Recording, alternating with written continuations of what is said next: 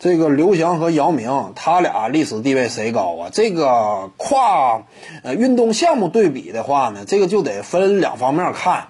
一是你真正纯粹就影响力的角度而言，那毫无疑问，姚明的影响力那是远远高于刘翔的。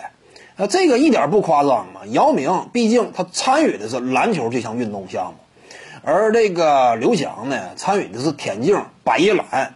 虽然说啊，百叶篮。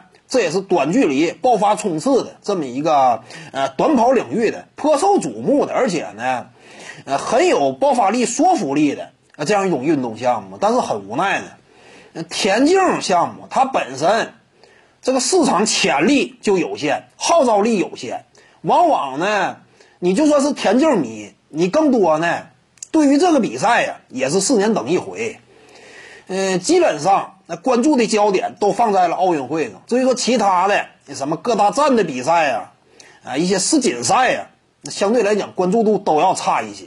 这就是田径这项运动嘛。那这项运动它整个这样一种这个吸引眼球的能力，呃，球迷的忠诚度，那相对来说较差。这就不像说篮球，篮球运动呢，它影响力那很明显是要高于田径的，尤其在中国范围内，那参与篮球的。呃，有大量的这样一种群众基础，这就更烘托出了姚明啊这样一种地位之高。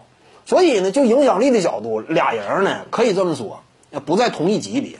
但是呢，你要说，呃，专门就在这项运动领域当中真正实质性达到的高度，那颠倒了一个个。姚明跟刘翔完全没法比。